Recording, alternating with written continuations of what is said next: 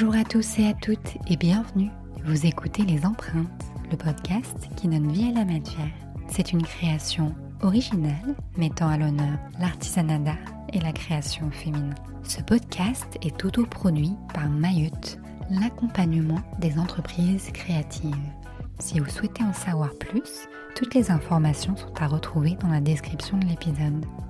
Dans ce 13e épisode, qui démarre 2021 en beauté, je rencontre Marthe Duval, modéliste, styliste et couturière. Marthe s'est formée en tout autodidacte à la couture. Aussi loin qu'elle s'en souvienne, elle a toujours aimé la mode. D'abord en chinant et en s'amusant à confectionner ses propres vêtements, puis il y a eu la première rencontre avec une machine à coudre. La rencontre qui change tout. En 2014, elle décide de suivre une formation professionnelle intensive. Et c'est le début de la fin, comme on dit. L'amour fou, quoi. À partir de ce moment-là, elle répond à des commandes, co-crée une ligne de vêtements upcyclés, travaille dans le monde des robes de mariée, puis, en 2019, elle prend officiellement son envol en développant son univers et en créant sa marque éponyme, Marthe Duval. C'est au travers de ses créations, inspirées de la délicatesse de la nature et de sa beauté originelle, que Marthe défend une mode éthique et consciente. Son parcours est jalonné de rencontres qui ont guidé son chemin et qui n'auraient pu faire que les choses soient autrement. Du coup, dans cet épisode, on a parlé du besoin de se canaliser et de s'exprimer par le biais de ses mains, de Jean-Michel Ladébrouille, de mode consciente et de son rapport à la consommation, de développer une marque à sa propre identité et d'apprendre à se positionner, et bien sûr, de couture, de tissu et de création. Cet épisode a été enregistré autour d'un thé entre deux éclats de rire chez Marthe. Et autant être honnête d'entrée de jeu avec vous, Marthe est une amie. Notre complicité transparaît clairement lors de l'épisode et j'espère qu'elle vous transportera vous aussi lors de son écoute. Allez, je ne vous en dis pas plus et je vous laisse découvrir notre conversation. Je vous souhaite une belle écoute et vous retrouve à la fin de cet épisode. Salut Marthe. Salut Mathilde. Comment ça va? Ça va très bien et toi? Ça va super. Trop heureuse de faire cet épisode avec toi parce qu'on est amis. Ouais. Et je pense que ça va se ressentir dans l'épisode. Il y a des chances. Toi, tu es styliste, modéliste, couturière et tout plein d'autres choses. Euh, tu as 28 ans et tu es lyonnaise aussi. Est-ce que tu peux euh, bah, te présenter avec tes propres mots, voilà, rapidement, et puis euh, nous raconter un peu ce que tu fais? Eh bien, me présenter. T'es pas obligée de sortir les CV. Alors, effectivement, tu m'as plutôt bien résumé. J'habite à Lyon depuis un peu plus de 10 ans maintenant. créatrice depuis 5 ans. Ça a été une, reconversion assez, assez euh, satisfaisante et remplie hmm. et réussie, puisque je, sors, euh, je sortais d'une licence de traduction littéraire avant de me lancer dans la couture, donc c'était vraiment un vrai euh, virage à 180 degrés. Et, et, voilà, ça a été une révélation, et depuis, hmm. je, je n'arrête pas de créer et d'essayer de faire de la poésie avec mes petits doigts. Et tu y arrives très bien. Merci. Mais c'est drôle parce qu'en plus, tout de suite, j'ai dit que tu étais lyonnaise, mais en fait, euh, c'est tout comme. Mais c'est que tu as beaucoup, beaucoup voyagé, enfin bougé de par euh, bah, ta situation, on va dire, familiale, par le travail de ton papa. Et euh, du coup, je me demandais, est-ce que tu penses que, que tous ces voyages, ça t'a. Ça nourrit un peu ton imaginaire et que ça se retranscrit dans tes créations? Ah, c'est une très bonne question. Alors, est-ce que ça se retranscrit dans mon imaginaire? Je ne pense pas. Je pense que la manière euh, dont ça se retranscrit, ça pourrait être l'indépendance que j'ai acquise mhm. et l'autonomie, parce que j'ai ça a été assez naturel finalement, puisque vu qu'on déménageait tous les 2-3 ans, euh, il fallait s'adapter très rapidement. Et je pense que ça, j'en ai tiré beaucoup, beaucoup de positifs. Ce côté, euh, euh, oui, indépendante de euh, vas-y, je fonce, de toute façon, on n'a qu'une vie et, il faut tout donner pour. Ça, je pense que j'en ai beaucoup hérité. Je pense, je pense pas que. dans l'appréhension des choses, en fait. Ouais, je pense. Je pense oui, peut-être que d'un côté ça m'a nourri, hein, ce, ce, ce côté voyager énormément, voir plein de pays, plein de choses différentes. Peut-être que je m'en rends pas compte aussi, peut-être que c'est Mhm. tellement inconscient que moi-même je sais pas. Je sais pas, dites-le moi. On mettra le, je parlerai, je mettrai les liens, tu sais, euh, de tes créations, tout ça. Euh, du coup, on va revenir un peu sur ton parcours. Tu Oui. disais tout à l'heure que tu as fait des études de lettres, Oui, que tu as rapidement arrêté mais oui. en te rendant compte que c'était pas ce qui te convenait. Et euh, tu as aussi laissé un temps de réflexion, ce que je trouve Mm. assez génial parce que c'est quelque chose qui est de plus en plus fait, Mm. mais plus tard, pas aussi jeune, je dirais. Et Oui, c'est vrai. Voilà, et puis après, au fur et à mesure, tu t'es dirigé vers, euh, vers la couture. Mais voilà, toi, comment tu, ouais, comment tu dessinerais ton parcours? Ou comment tu le décrirais? Euh, comme euh, unique, Ouais, euh, anodin. Comment je le définirais? Bah, En fait, je me suis tournée vers les langues assez naturellement, puisque euh, du fait d'avoir voyagé dans mon enfance, j'étais bonne en langue. Hmm. Et du coup, c'est vrai qu'après mon bac, je me suis pas forcément posé la question, du moins pas très très longtemps. Et je me suis naturellement dirigée vers ça. Du coup, j'ai fait une, une licence de, de traduction littéraire. Euh, ce- je me suis assez rapidement rendu compte que c'était pas vraiment la voie qu'il me fallait. Mais voilà, c'était euh, c'était un confort. Parce qu'effectivement, j'avais pas besoin de beaucoup travailler et que c'était assez facile. En plus, c'était la fac, donc c'était parfait en tant qu'étudiant. Et du coup, voilà, j'ai fait, cette licence. Quand j'ai obtenu le diplôme, je me suis dit euh, que clairement, je n'avais absolument pas envie de passer le reste de ma vie derrière un bureau et derrière un ordinateur. Que j'avais besoin de- de faire des choses avec mes mains. À côté de ça, déjà pendant ma licence, je m'étais déjà un petit peu mise à la création, Mhm. à la couture. Bon, c'était euh, rien de très avouable et de très montrable aujourd'hui, mais au moins, je sais- enfin, j'avais, j'avais déjà ce ressenti au fond de moi que j'avais besoin de, de canaliser mon, mon énergie et mes émotions et mes sentiments par le biais de la création, et par le biais de mes mains surtout artisanales. Et, et du coup, c'est vrai qu'après l'obtention de mon diplôme, je savais pas par quel biais euh, commencer parce que je, quand j'étais petite, j'avais déjà fait beaucoup d'activités du style euh, dessin, danse, machin. C'était pas mon fort Ouais. du tout. Je ne sais pas dessiner, ce qui, euh, voilà, ce qui me, ce qui m'énerve un petit peu aujourd'hui, mais bon, je l'ai accepté, je pense. Mais c'est vrai que je me suis, enfin, après ça, je me suis dit que j'étais absolument pas artistique et que c'était pas du tout quelque chose qui était fait pour moi. c'est drôle ça, tu, me- ouais, tu me l'avais dit. Ouais. C'est dingue fou, de hein. ne pas se fermer la porte, de se dire tiens, c'est pas parce que dans cette matière ou bah, en, en l'occurrence là le dessin ou ça pourrait être la peinture, la photo, euh, Mm, mm, mm. la couture, dire tiens bah je suis pas forcément euh, bonne entre guillemets là-dedans, bien que ça se travaille. Et de pas se dire bon bah du coup je suis pas cré- enfin Oui. je, je suis pas créative. Mais parce que je pense qu'au pas- fond, au fond de moi, je le ressentais que j'avais, j'avais une envie de m'exprimer. Je savais pas si c'était créatif ou si c'était autre chose ou si c'était juste euh, parce que j'étais, euh, euh, j'avais 22, 23 ans et que j'avais un petit peu envie de me Mhm. rebeller. Je sais pas. Mais je sais que j'avais, j'avais des choses à dire, j'avais des choses à exprimer. Et il s'avère que effectivement, bah, j'ai rencontré la couture euh, en achetant une machine à coudre sur un vide-grenier. Ouais, j'allais te dire justement j'ai trop. Non, mais je suis super triste de l'avoir jetée. En plus, Ah. elle marchait pas du tout. C'était Ah un enfer, mais elle était. Elle avait un petit nom? Je sais plus. Mais elle a pas duré longtemps parce que je l'ai achetée genre euh, 15 euros sur un vide-grenier. Du coup, justement, j'avais trop envie que tu nous racontes euh, la rencontre avec la première euh, machine à, coudre. Et bah, c'était jadis à l'époque où j'habitais à Croix-Rousse. Et, euh, et qu'il y avait plein, plein de vide-greniers à Croix-Rousse, ou du moins dans les environs.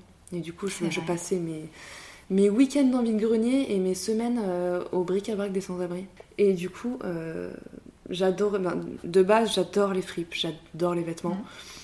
surtout les fripes et le vintage. Du coup, Nous je passais. euh, revenir. Oui. Mais du coup, je passais mais, mais vraiment tous mes week-ends à chiner des vêtements. Et même s'ils étaient pas à ma taille, même s'ils étaient trop petits, trop grands, mal coupés, j'en sais rien, je les prenais parce que j'aimais bien un motif ou un détail. Ou...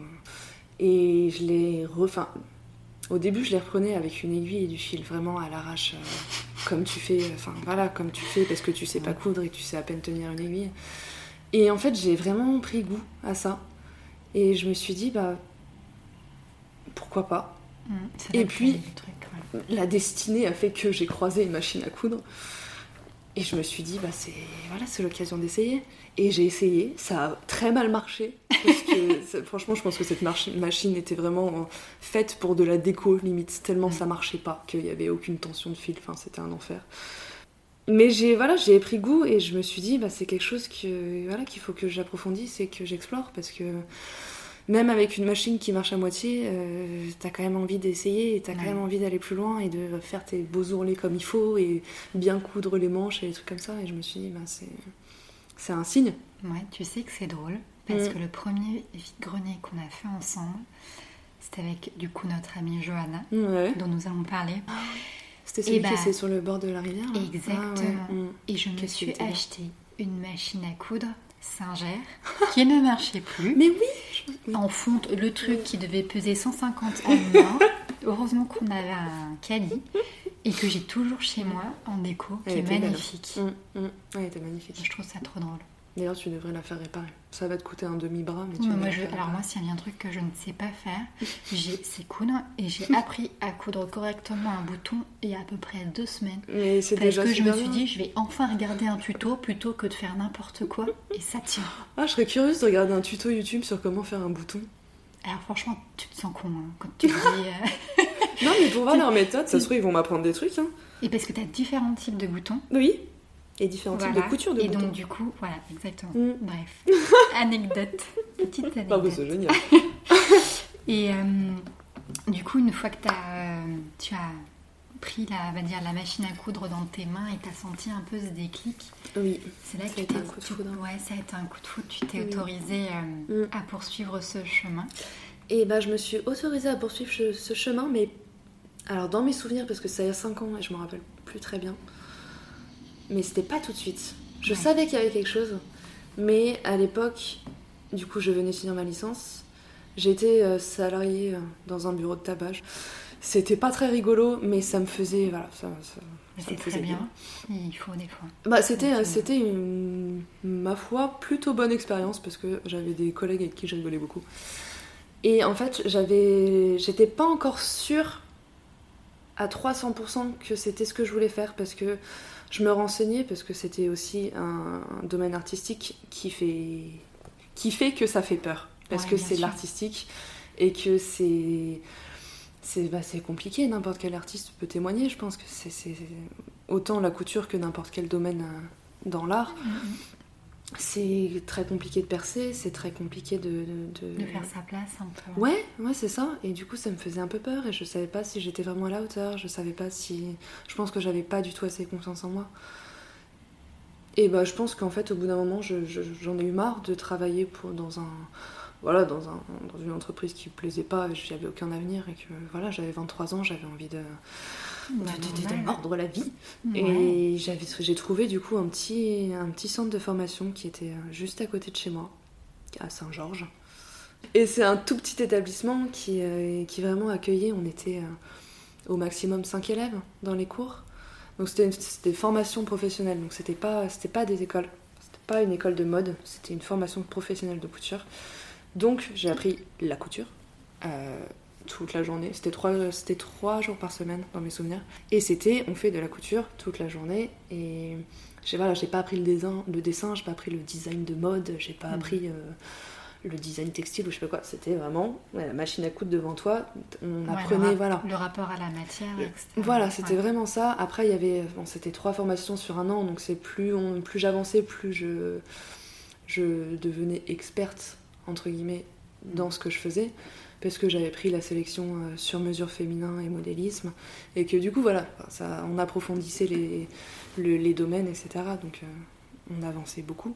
Et c'était, ça a été, euh, ça a été la révélation. hein. Ouais. C'était vraiment. Puis j'avais une prof, une professeure absolument fabuleuse. Ouais, ça, j'ai trop envie que tu en parles parce qu'en fait, ce que je trouve génial, c'est que dans les parcours de chacun et de chacune, en l'occurrence chacune avec les empreintes, il y a toujours une rencontre, plusieurs rencontres où tu as ces personnes qui sont un peu des les phares dans la nuit, tu Ouais. sais, qui vont te guider. Mm. Et ils sont sur ton chemin.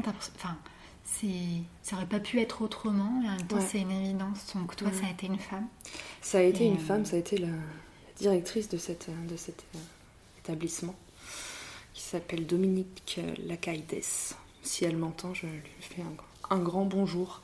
Et je la remercie chaleureusement de m'avoir euh, ouvert cette porte. c'est une ancienne première d'atelier de, de grandes maisons de couture, du type Lanvin, Jean-Paul Gaultier. La classe. Ouais. Mais cette femme avait une classe. Euh, dans la rue, elle rayonnait vraiment. Et tu sentais qu'elle faisait partie de ce monde. tu, te retournes, elle était très extravagante, très expressive. Ah, c'était vraiment le milieu de la mode des années 80, quoi. C'était super drôle. Vraiment, euh, elle était incroyable. Et, euh, et je pense qu'on a eu un peu un coup de cœur mutuel toutes les deux. Euh, autant moi je, je l'admirais parce que mhm. je buvais toutes ses paroles. Et autant elle, je pense, a senti que c'était enfin quelque chose qui me convenait, qui me canalisait et qui m'intéressait. Parce que j'avais des gros problèmes de, de, concentration. De concentration. Mm. T'imagines si tu trouves un, un petit caillou et puis tu le brosses et tu te rends compte qu'il y a de la nacre ou un diamant ou de l'or. Je sais pas si je peux me considérer comme ça, mais. Si tu es un diamant, Marthe. je, suis un diamant brut. Tu es un diamant. T'as qu'une envie, c'est de le, de le révéler à lui-même, quoi. Et eh ben c'est ce qu'elle a fait. Ouais. Enfin, du moins, oui, oui, je pense que c'est ce qu'elle vraiment elle a essayé de faire. Elle m'a vraiment, bah, elle m'a pris, elle m'a pris la main, quoi. Vraiment, en me montrant. Euh, euh, voilà tout ce qui se tout ce qui se cachait dans les moindres détails de la couture toutes les inspirations elle me elle me poussait euh, à bout parfois même dans voilà dans mes retranchements et elle me disait euh, continue va plus loin dans mes recherches de création dans mes recherches de, tissus etc en me disant mais va plus loin t'as la capacité vas-y. Et ça a été ça, a été ça a été magnifique quoi. C'était une année merveilleuse parce que je pense que je me suis révélée à ce moment-là et encore j'étais tout bébé et je voilà suis pas sortie de, là en me disant vas-y je vais aller postuler chez, euh, chez Saint Laurent tu vois. J'aurais bien aimé mais c'était pas du tout mon aspiration dans un autre monde peut-être mm. mais elle m'a fait me sentir à ma place vraiment dans ce que je faisais et ça a été un ça a été un bonheur vraiment c'est trop chouette ouais et du coup euh, on va parler de de l'aventure Look Vintage. Mm. Attention, cette, euh, cet audio n'est pas du tout sponsorisé, mais euh, c'est pas grave. Notre amie. C'est une grande partie de ma vie professionnelle. C'est une très grande partie de ta vie mm. professionnelle. Et euh, moi, c'est une petite partie de ma vie. Bah oui. J'ai envie de te présenter ce que c'est que Look Vintage et puis quel a été ton, ouais, ton, mm. ton cheminement avec, avec Johanna. Avec Johanna ouais. Eh bien, Look Vintage, c'est une c'est une friperie qui est euh, lyonnaise actuellement et qui est dirigée par une super copine du nom de Johanna que je connais depuis. Euh, je crois qu'on avait regardé 2011 ou 2012. Tu la connaissais avant de faire ta formation? Oui. Ouais. ouais, ouais je l'avais rencontrée parce que je lui avais acheté un petit haut, une petite chemise avec un col lavalière tellement mignonne. Mais bon, bref. Euh, je l'avais acheté sur son site et à l'époque, elle faisait encore de la, remise en main propre sur Lyon. Et du coup, on s'était donné rendez-vous. Et du coup, on s'était rencontrés. Et quelques jours plus tard, euh, elle m'avait recontacté par Facebook, je crois, en me demandant si je voulais bien poser pour elle. Parce mmh. qu'elle faisait des photos portées euh, c'est ce qu'elle fait toujours d'ailleurs. C'est ce qu'elle fait toujours un petit peu moins, mais c'est ce qu'elle fait toujours. Et porté par. Ce qui était vraiment intéressant, c'est que c'était vraiment porté par des gens euh, comme vous et moi. Mais c'est ça qui est génial avec, ce, projet magnifique, c'est que c'est le vintage, c'est pour tout le monde en mm. fait. Mm. Homme, femme, grand, petit, mince, rond. Enfin, c'est tout, enfin, toutes les tu vois toutes les couleurs de peau, tous les styles de cheveux. Enfin, c'est ça. C'est ultra démocratique. Mais bien sûr, c'est hyper avant-gardiste. et ça euh, reflète, oui, à l'époque, c'est vrai que c'était pas le cas, et ça reflète euh, clairement bah, la société en fait. Ouais, c'est ça. Voilà. Et la belle personne qui est Johanna aussi. Bisous Johanna. Euh, et du coup, elle m'a demandé de poser. Du coup, évidemment, j'ai bien voulu, malgré ma grande timidité, je crois, à l'époque.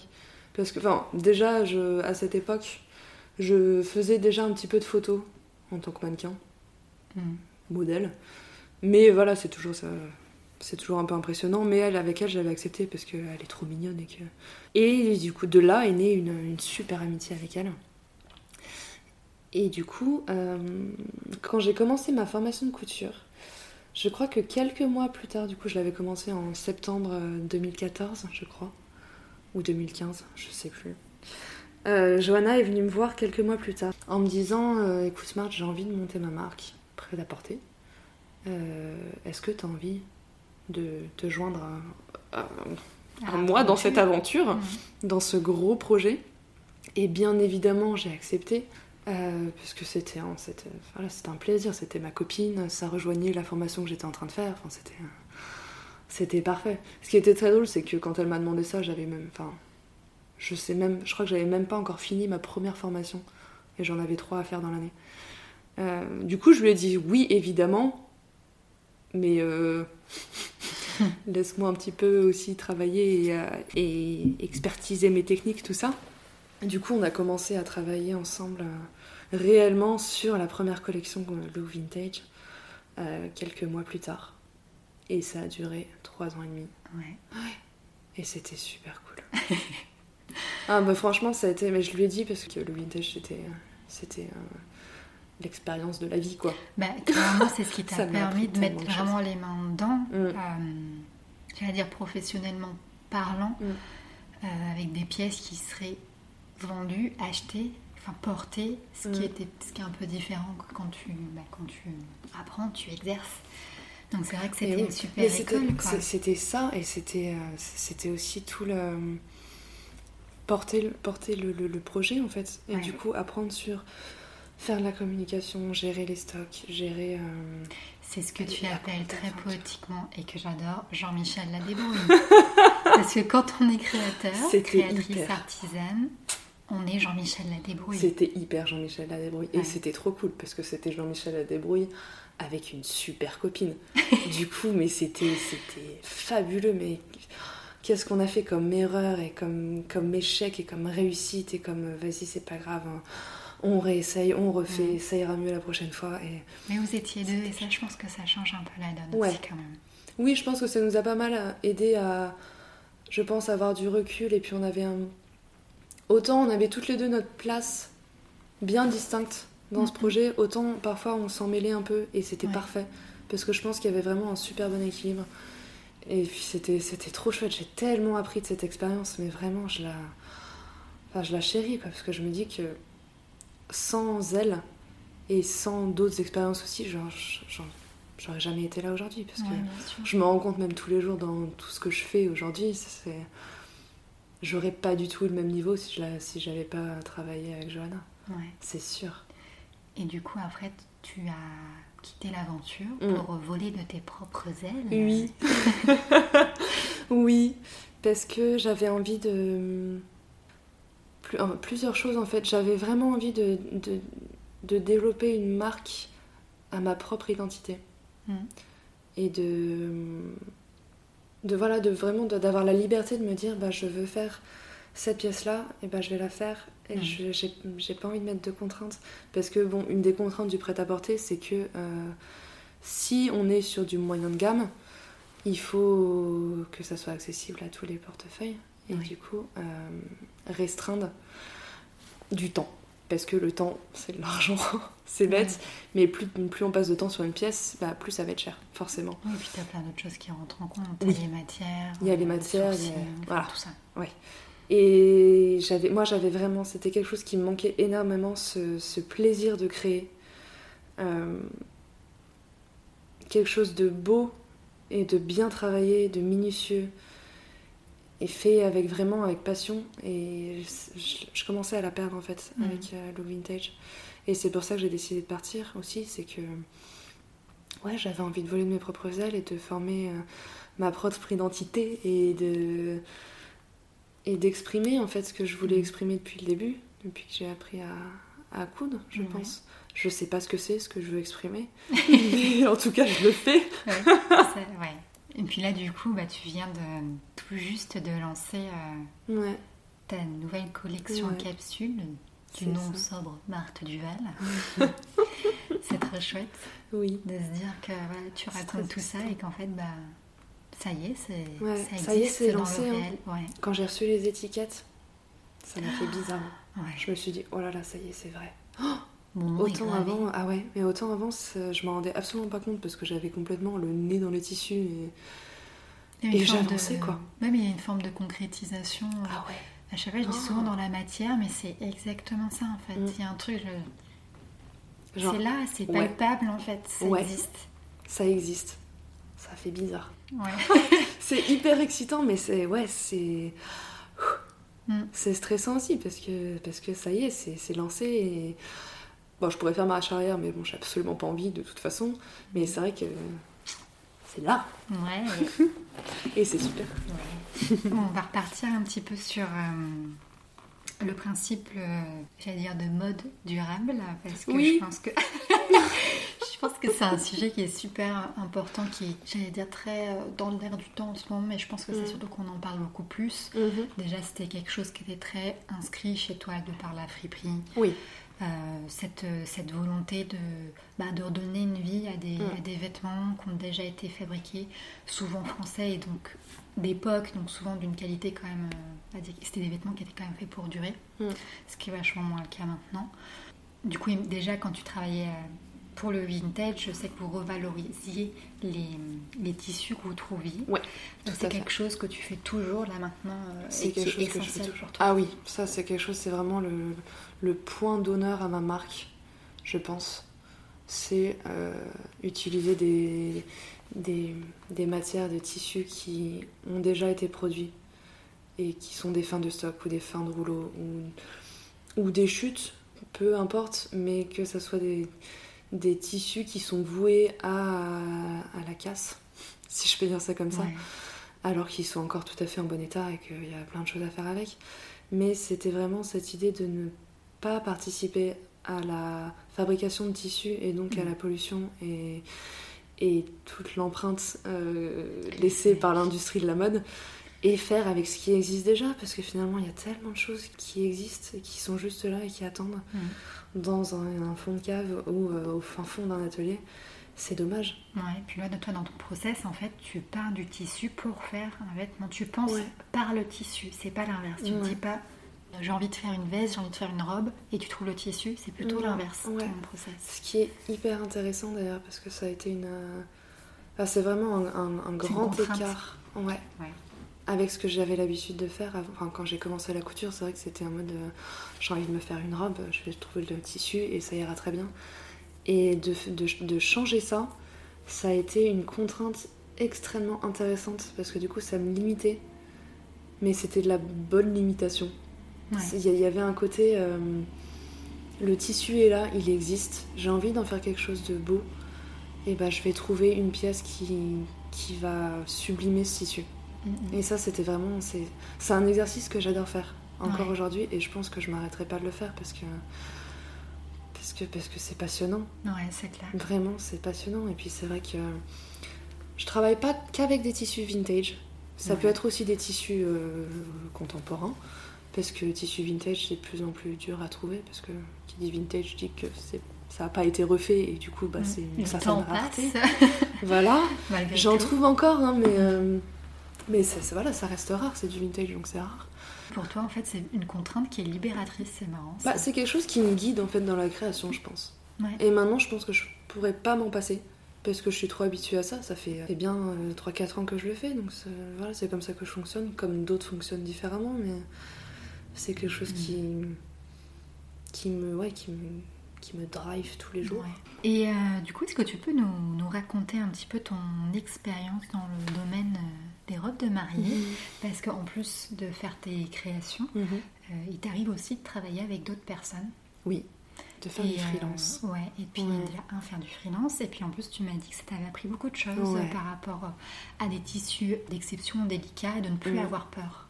Oui, Donc voilà. Parce que c'est vrai que je ne l'ai pas dit tout à l'heure, mais ma formation de couturière, c'était une formation tailleur et non une formation floue. Alors, c'est Forme- quoi Tu peux- Et là il, faut, bah, là, il faut que tu me fasses les sous-titres. que- Alors, euh, les formations tailleur, c'est tout ce qui va concerner les vestes, les pantalons, les, les tombées euh, tailleur, tout ce qui va être Mhm. les lainages, euh, les matières euh, épaisses, Mhm. le flou. Bah, Contrairement au flou qui va être les matières, ça, ça va être les Fluide. matières fluides, floues, vaporeuses, les robes, les, les jupes et les. Bah, du coup, je, je gère très Mhm. bien tout ce qui est matière, euh, les nages, cachemire, machin, tout ça. Mhm. Je le gère très bien parce que j'ai appris avec ça. Donc euh, voilà, à partir de là, euh, si j'ai bien été formée par, euh, par mon mentor de professeur, normalement, je gère bien. Le flou, c'était une autre histoire.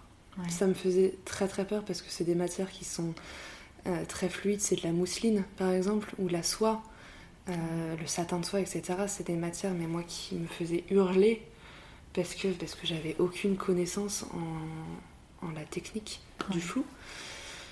Et du coup, quand j'ai eu l'op- l'opportunité de travailler pour une créatrice de robes de mariée, donc ça c'était en septembre 2019, donc il y a un an, un peu plus d'un an, j'ai sau- j'ai sauté sur l'occasion en fait.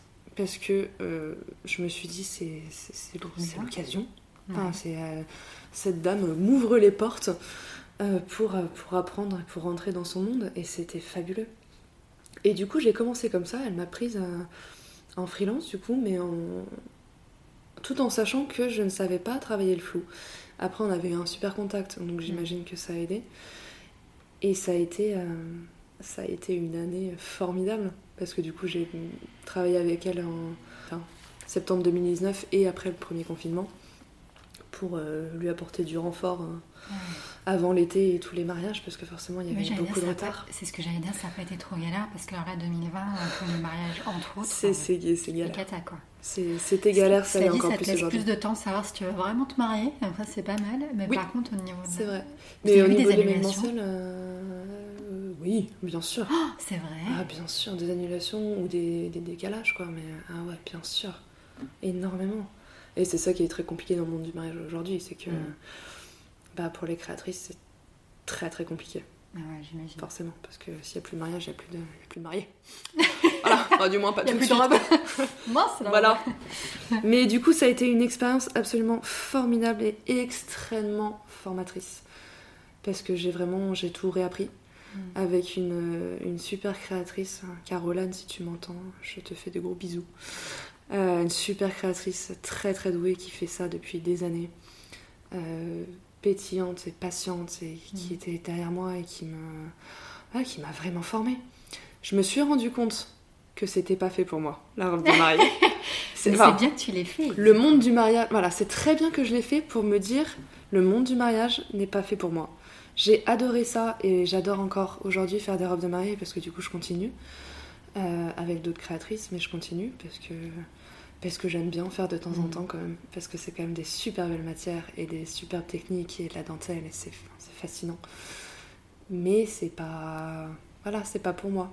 Mm. Mais ça a été très formateur. J'ai appris énormément de choses, notamment le, le, le travail de la soie et de la dentelle qui se retrouve un peu dans la collection là, que j'ai- que j'ai sortie récemment, que j'aurais pas été capable de faire avant, Ouais. parce que j'avais beaucoup trop d'appréhension et ça m'a donné une confiance en moi et en mon travail, je pense, qui a été très très importante. Ouais, ça, on va en parler de la cap, confiance. tu vois. Genre, ah, ça oui, c'est ce que j'allais dire, passer le cap, parce que euh, ça, c'est la confiance en soi, le syndrome de l'imposteur, enfin, tout ça, C'est tout ça. ça, c'est, Mm. C'est, un éléphant dans un couloir hein, pour Oui. les, les artisanes et les créatrices, hein, J'imagine que c'est assez courant. Euh, c'est quelque chose, ouais. Je suis pas toute seule. Non, tu es loin d'être toute seule. euh, je crois qu'on peut tous euh, et toutes le ressentir. Et ça, c'est vrai que c'est quelque Mhm. chose que tu m'avais dit. Mhm. Euh, il y a déjà il y a quelques, quelques mois avant que tu passes ce cap que tu avais encore beaucoup de mal à te revendiquer couturière, modéliste, styliste, Mm. euh, Créatrice. créatrice. Créatrice des vêtements, j'avais beaucoup de mal à le dire. Tu avais beaucoup de mal à le dire. Et donc, du coup, cette Mm. expérience, ça t'a permis de passer ce Ouais. cap-là. Ouais. Euh, Est-ce que tu penses que c'est grâce à hum, cette expert ces expertises que tu as développées? Qu'est-ce qui a fait vraiment que tu t'es dit, tiens, euh, ça y est, je, je peux me dire créatrice? Non, qu'est-ce qui a fait? Bah, Je pense que ça a été plusieurs choses, mais la principale étant que, sans trop en dévoiler, Mhm. j'ai eu une opportunité de, de travail euh, qui m'a fait me remettre en question pendant des mois, Ouais. deux, trois mois, euh, à savoir si j'allais l'accepter ou pas. C'est une proposition de, de, de, de récupérer une boutique euh, de couture et du coup de récupérer le, bébé qui allait dans cette Mhm. boutique. Et, j'ai mis beaucoup, beaucoup de temps à réfléchir, à me dire, en fait, à me poser et à me demander qu'est-ce que tu veux faire? Ouais, est-ce que c'est une opportunité? Est-ce que c'était une super opportunité moi? Est-ce que ouais. Mais c'était pas pour moi. Ouais. Et ça, j'ai mis énormément de temps à me l'avouer parce que j'avais cette approche très euh, pragmatique de euh, ça fait des années que, que tu essayes de faire ton, ta place. Et ce qui, en, ça faisait trois ans, c'était, enfin quatre ans, c'est rien. Mais Mhm. quand c'est tous les jours, c'est, euh, ça peut peser très Ça fort. Là, c'était une offre de stabilité, de reconnaissance euh, qui était fabuleuse. Mais vraiment, elle était, elle était incroyable cette offre. J'aurais jamais pu euh, rêver de ça. C'était pas pour moi. Et ça, je m'en suis rendu compte en, en prenant mon temps, en discutant avec des gens, avec des copains, en faisant de la méditation, en faisant tout ce que je pouvais, qui, qui pouvait en fait me dire, enfin révéler la voix qu'il y avait au fond de moi qui me disait non mais en fait c'est- non, Oui, c'est pas pour toi. Ouais. C'est juste. euh, Et en fait, du coup, le fait d'avoir dit non, eh ben, il fallait que je m'impose Mm. en tant que quelque chose. Si j'étais pas ça, qu'est-ce que j'étais? Et bah, du coup, je me suis dit, bon, bah, je suis créatrice. En fait, c'est une question de posture. Ouais. Et parce que ça m'a aidé à m'affirmer, à me dire, bah Ouais. écoute, euh, tu vas refuser ce boulot qui est fabuleux, mais en attendant, si tu le refuses, c'est pour quelque chose. Et Ouais. du coup, donne tout. Donne euh, ce pourquoi tu es là et ce pourquoi tu as dit non, en fait. Et, et ça a été parfait, ça a été le, le- le- le déclencheur euh, ultime, parce que du coup, après, après ce moment-là, je me suis dit, bah, vas-y quoi. Ouais, Maintenant que t'as dit non, tu peux, tu peux plus retourner en arrière, hein. fonce. trop bien. Et voilà. Mais c'est fou hein, quand même. Des Mm. fois, c'est important de savoir dire non Mm. aussi. C'est Mm. comme quand tu es, euh, euh, j'allais dire entrepreneur, mais en fait créateur, créatrice, euh, et que tu dis non à un client. Mhm. Tu dis pas non au client, généralement tu dis non à la proposition, et ça te permet au final peut-être d'ouvrir la porte à d'autres choses, et puis qui serait pas arrivé si tu avais dit oui. ça. Et en fait, je pense que voilà, il y a Et ça a été salvateur de dire non. Ouais, c'est salvateur. aussi. Vraiment. Et ben, ça a été dur. Ça a été dur, mais tu t'es sentie soulagée. Ah ouais. Bah, je pense que ça veut Ah tout oui. dire. Et puis de, de, de ce non a découlé tellement, mais tellement de choses et d'opportunités que je me suis dit, mais oh, heureusement Ouais. que tu as dit non et que tu, tu n'as pas dit oui par dépit ou par confort. Heureusement. Ce qui est très dur Ouais. comme choix. Parce Ouais. que ce n'est pas mal non plus de dire oui par confort. Mais pas du tout. Pas du tout. Je pense que j'aurais été aussi très heureuse, mais différemment. Et c'est pas ce que je voulais à l'instant T, tout simplement. Merci. Bravo. Quel courage. Merci, merci. D'ailleurs, avant de commencer, on a, on a un peu papoté, hein, forcément. Mhm. Mais j'aimerais bien qu'on revienne un peu sur ce que c'est que pour toi le, hum, travailler de façon éthique Mhm. et forcément qui est en lien avec euh, ce qu'on appelle la décroissance. Ouais. Oui. Attention, sujet de dissertation. Vous, avez. peut-être. euh, Alors, est-ce que vous êtes prêts Alors, oh, je saurais même pas. Il va falloir que tu me. Je vais te, je vais que te- tu je me diriges un peu parce que je peux Ouais. partir euh, un peu dans tous les sens. Euh, Date prime abord pour toi, c'est quoi? Travailler de façon éthique. bah, déjà en accord avec mes valeurs Oui. Et mes principes. Qui sont Je sais pas, tu me connais, tu dire. Non, euh, mes valeurs et mes principes, c'est le, le- le- le respect de l'humain, le respect de l'environnement, mon, mon amour pour le, pour, pour le vintage, pour Mhm. le beau et le propre et le minutieux. Je réfléchis en même temps que je parle, Oui, ça non, paraît peut-être un peu non, non, robotique, du mais... non, mais en fait, c'est vrai que le, le- le vintage, c'est quelque chose qui fait tellement. euh, Enfin, le vintage, l'éthique, qui fait tellement partie intégrante de ma vie aujourd'hui. Et ce depuis très longtemps. Oui, c'est Enfin, pas depuis, qu'aujourd'hui, euh, ça fait un petit C'est pas qu'aujourd'hui, mais enfin, je, je- je chine depuis que j'ai 13-14 ans et ça n'a jamais arrêté. Mm. Et tu vois, tous les ans, je, je grimpe Ouais. un échelon. Et c'est vrai que c'est enfin, quelque chose qui est tellement en accord avec moi-même et qui est tellement naturel, je pense, chez moi, qu'une question comme ça, je... Tu vois, c'est dur Ouais, à C'est super difficile parce que ça fait vraiment pas complètement intégralement partie Ah ouais. de toi. Vraiment. Je sais Non, pas, mais pour moi, c'est le- un peu prendre une chose, un objet en l'occurrence, Mm. euh, dans son entièreté, mais avec tout ce que ça véhicule derrière. Oui, Donc, c'est-à-dire de travail, d'humain, de sourcing, Parce que là, on parle, on parle de mode, d'objet. C'est ça. Mais c'est oui, de, de, respect en fait de tous ces de, respect, toute cette production là. De, en fait, de respect, mais au-delà de ça, de reconnaissance de l'existence de ça. Mm. C'est exactement ça. C'est très bien résumé. Tu me connais Merci. bien. c'est approuvé. je sais pas, je, l'ai réfléchi non, en même temps vrai. toi là tout de suite. Mais en vrai, euh, non, mais en, vrai, c'est vrai. Et il y a, y a éthique et éthique. Du coup, tu prends le chemin d'une consommation qui est plus raisonnée. Ouais, vraiment. Euh, c'est quelque chose, surtout en ce moment, en cette période, euh, qui, qui me travaille beaucoup. Ouais, ça me bouscule beaucoup. Ça bouscule beaucoup. Euh, je suis très très sensible à tout ce qui se passe euh, dans le milieu de la mode aujourd'hui, que ce soit autant local que global. Et je me rends compte à quel point le, le greenwashing est en train de prendre une place mais énorme dans le, dans le monde et dans la mm. société dans laquelle on vit. C'est fou.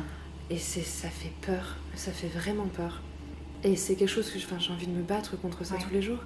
Et c'est vrai que c'est très compliqué. Moi qui fais de la mode que je considère comme consciente, c'est-à-dire que je fais, je vais pas faire 10 euh, collections par an, j'en fais deux. C'est que des pièces euh, quasiment uniques ou alors c'est cousu à la demande. Donc il n'y a aucun stock mort, il n'y a mm. aucun.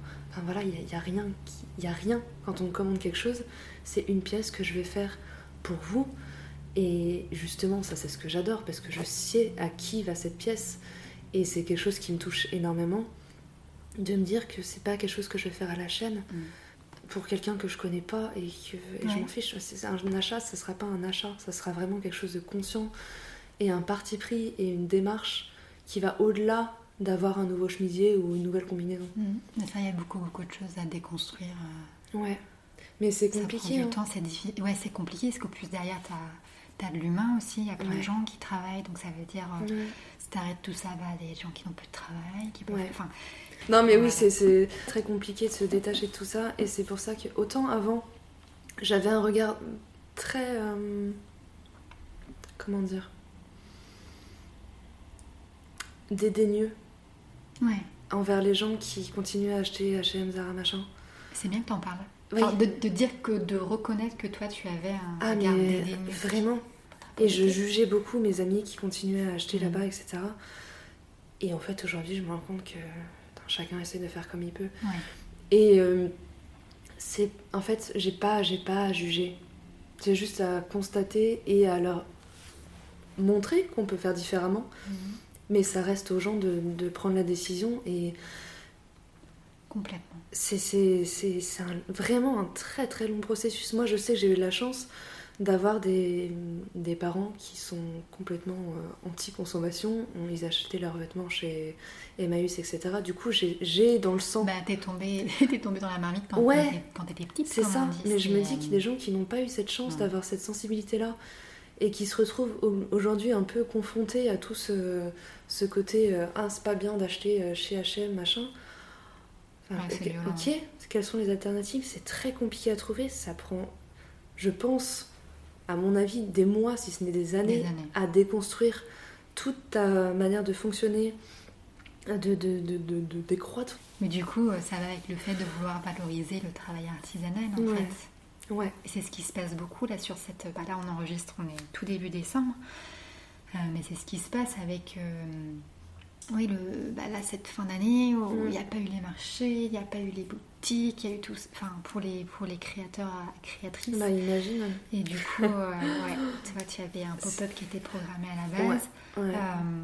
c'est très compliqué pour les, très, très les artisans aujourd'hui. Et en même temps, il y a beaucoup de, je trouve, de, de solidarité. Les gens commencent à de, façon globale à changer leur façon de consommer. Oui. Et ça donne vachement espoir, moi, je trouve. Oui, j'ai l'impression qu'il y a quand même une petite lueur ouais, d'espoir de, gens qui se sont dit, enfin, même je le vois dans ma famille et chez mes amis, euh, de se dire, bah voilà, à Noël, on va faire euh, des cadeaux artisanaux. On mm. va faire euh, du fait main ou acheter chez un créateur. Enfin voilà, ce côté période exceptionnelle, mm. Noël un peu exceptionnel, on va se recentrer un petit peu plus sur le local, on va faire un petit comité, on va pas non plus euh, acheter des trucs de dingue dans tous les sens, made in China, etc. Et j'ai trouvé ça super cool. Je me suis dit, donc si on peut ressortir quelque chose de bien dans toute cette situation, c'est aussi l'envie de valoriser le local et le et le, le, le fait main et le Ouais. beau. Clairement. Et je trouve ça trop cool. Euh, et toi, quelles sont un peu tes, bah, quelles sont tes inspirations pour créer? Alors, si tu regardes autour de toi, Mais moi, je vois, je vois, nous sommes dans une jungle. Voilà. je pense que mon salon me représente plutôt bien. je suis envahie de plantes. Mhm. Euh, donc oui, clairement, la nature euh, fait partie intégrante de mes inspirations. Si ce n'est d'ailleurs une de mes plus grandes inspirations. Ce qui est assez récent, ou du moins je m'en suis rendu compte assez récemment. En fait, euh, dans toutes mes créations, il y a des fleurs. Ou des représentations de fleurs. Mm. Ou des, des- des- des accessoires de fleurs. Je- peu importe. Mais je, je pourrais pas vraiment dire pourquoi. Peut-être que c'est ma grand-mère qui est botaniste qui euh, inconsciemment m'a fait m'a transmis son savoir et sa passion. J'aimerais bien que ça soit ça parce que je trouve ça quand même vachement cool Bah, si c'est ça et pour toi, ça hyper hein. valorisant et gratifiant pour elle, alors tant mieux.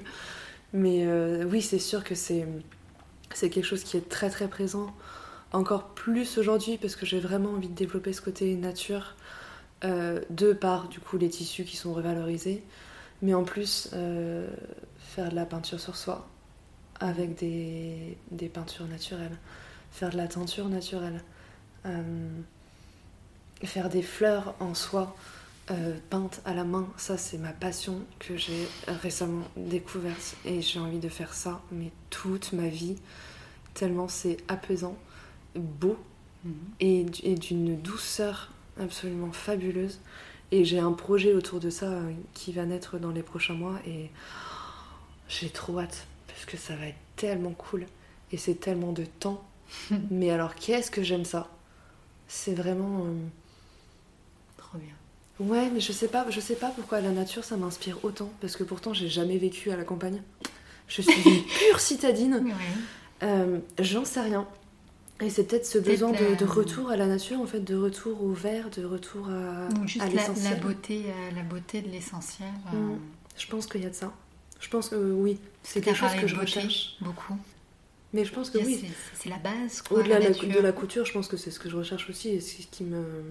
Ce qui, ce qui transpire en moi, c'est ce côté, cette envie de retourner à la nature, de, de prendre le temps de- d'observer autour de soi et, et de respirer, Mm. tout simplement. Ouais. C'est fou, mais je trouve qu'on a, on n'a plus le temps aujourd'hui et c'est vraiment dommage.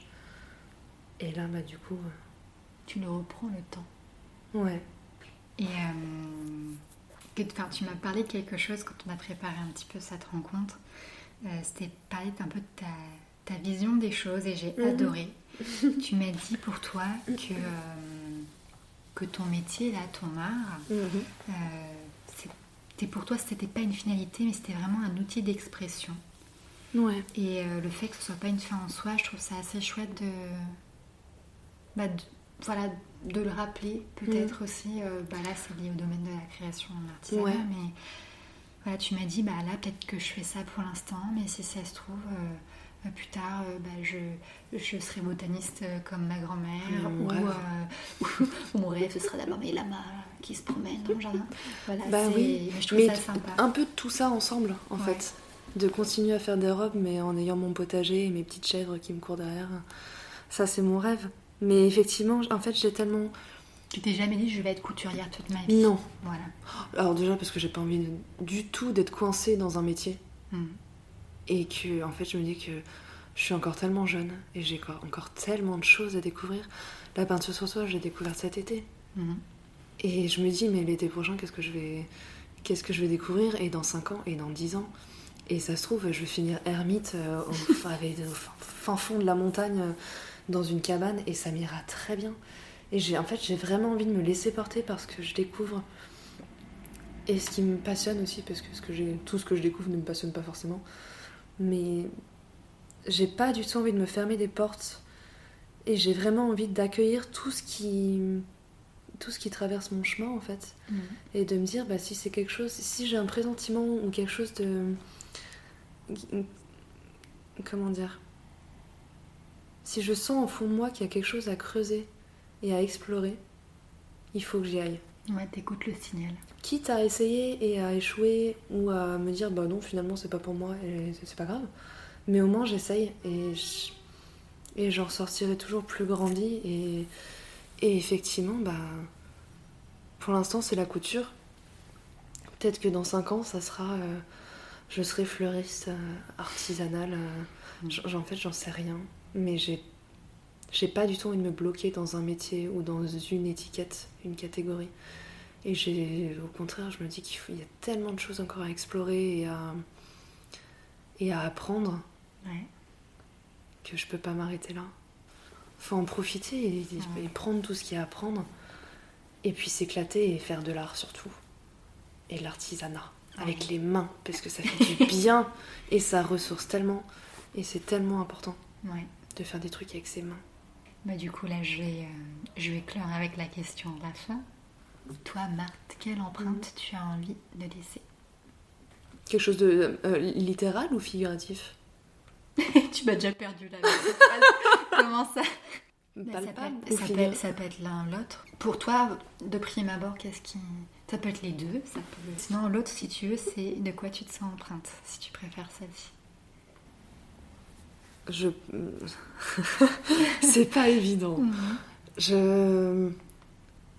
Je pense que je me sens empreinte d'avoir envie de traduire ce que ce qu'est le beau pour moi Mhm. et d'essayer de faire en sorte que ça rayonne autour et que les gens en soient sensibles. Et ouais, de, de- de laisser une, une envie de respirer, de souffler et de s'arrêter sur le beau, sur l'esthétique de tout ce qui nous entoure. Pas forcément. Enfin, de moi, ça serait chouette, mais de me dire que. euh, pas forcément que j'aurais fait un changement, c'est c'est quand même très, très hautain de dire ça, mais que j'aurais essayé Mhm. de, de montrer autre chose dans ce que je fais et dans les valeurs que j'ai envie de partager. Et en espérant que les gens soient sensibles à ça. Ouais. Au final, c'est aussi l'empreinte que tu as envie de laisser, plus que ce dont tu te sens. Ah. C'est beau, c'est poétique. Merci beaucoup. Mais je t'en prie, Mathilde, merci à toi. C'était trop bien. Oui. Ce podcast va durer à peu près 150 ans. Je vais galérer. Pardon d'avance. Et voilà, vous savez tout. J'espère que vous avez apprécié cette conversation et qu'elle a peut-être éveillé chez vous l'envie de rencontrer vous aussi votre machine à coudre ou tout simplement de vous interroger sur votre vision de la mode et de sa consommation. Et si vous ne connaissez pas Marthe, je vous invite, que dis-je, je vous pousse de toutes mes forces à découvrir son univers. Alors oui, c'est vrai, je ne suis clairement pas très objective, mais j'assume. Dès notre première rencontre, j'ai cru incontestablement à son talent. Marthe fait partie de ces belles personnes qui ont de l'or au bout des doigts. Et je suis très fière de compter dans mon dressing des créations portant sa signature. Pour conclure, je dédie cet épisode à vous tous, auditeurs chéris, ainsi qu'à cette nouvelle année 2021 qui démarre. Bien évidemment, je vous souhaite qu'elle soit merveilleuse. Une année qui, je l'espère, sera plus douce que la précédente, pleine de surprises, mais des bonnes s'il vous plaît, et surtout, toujours pleine de création. Je pense qu'on en a besoin de ces bonnes ondes. Vous ne croyez pas? D'ailleurs, afin de commencer l'année avec une bonne nouvelle, 2021 va voir arriver la naissance d'une communauté dédiée aux artisanes créatrices, la communauté des empreintes. Cela faisait un petit moment que je réfléchissais à cette idée et elle ne faisait que tambouriner à la porte. J'avais très envie de créer un espace pour vous, un espace où vous pourriez vous rencontrer, échanger, vous questionner, co-créer, bref, une façon de briser les silos et l'isolement parfois trop présent dans le monde de l'artisanat et de la création. Je crois profondément en la force de la sororité et à l'importance du lien. Alors, retrouvons-nous les empreintes, après tout, c'est vous. Et promis, je vous en dis plus très bientôt. Enfin, comme d'habitude, je termine cet épisode en vous remerciant, comme toujours, pour votre écoute. Comme d'habitude, si vous souhaitez prolonger un peu cet épisode et que ce n'est pas déjà fait, je vous invite à vous abonner à la newsletter des empreintes. Et si l'épisode et le podcast vous ont plu, n'hésitez pas à laisser une note ou un commentaire sur Apple Podcast. 5 étoiles, ce serait le top. on aime bien et puis je vous assure que ça a son importance. Mais surtout, s'il vous a plu, partagez-le. Partagez-le auprès de ceux et celles qui pourraient en apprécier le contenu. Et si vous souhaitez être au courant de la suite des épisodes, je vous invite à suivre les empreintes sur les réseaux sociaux. En attendant, je vous souhaite de rester curieux et curieuse et de continuer à tendre l'oreille. Et je vous dis à très bientôt.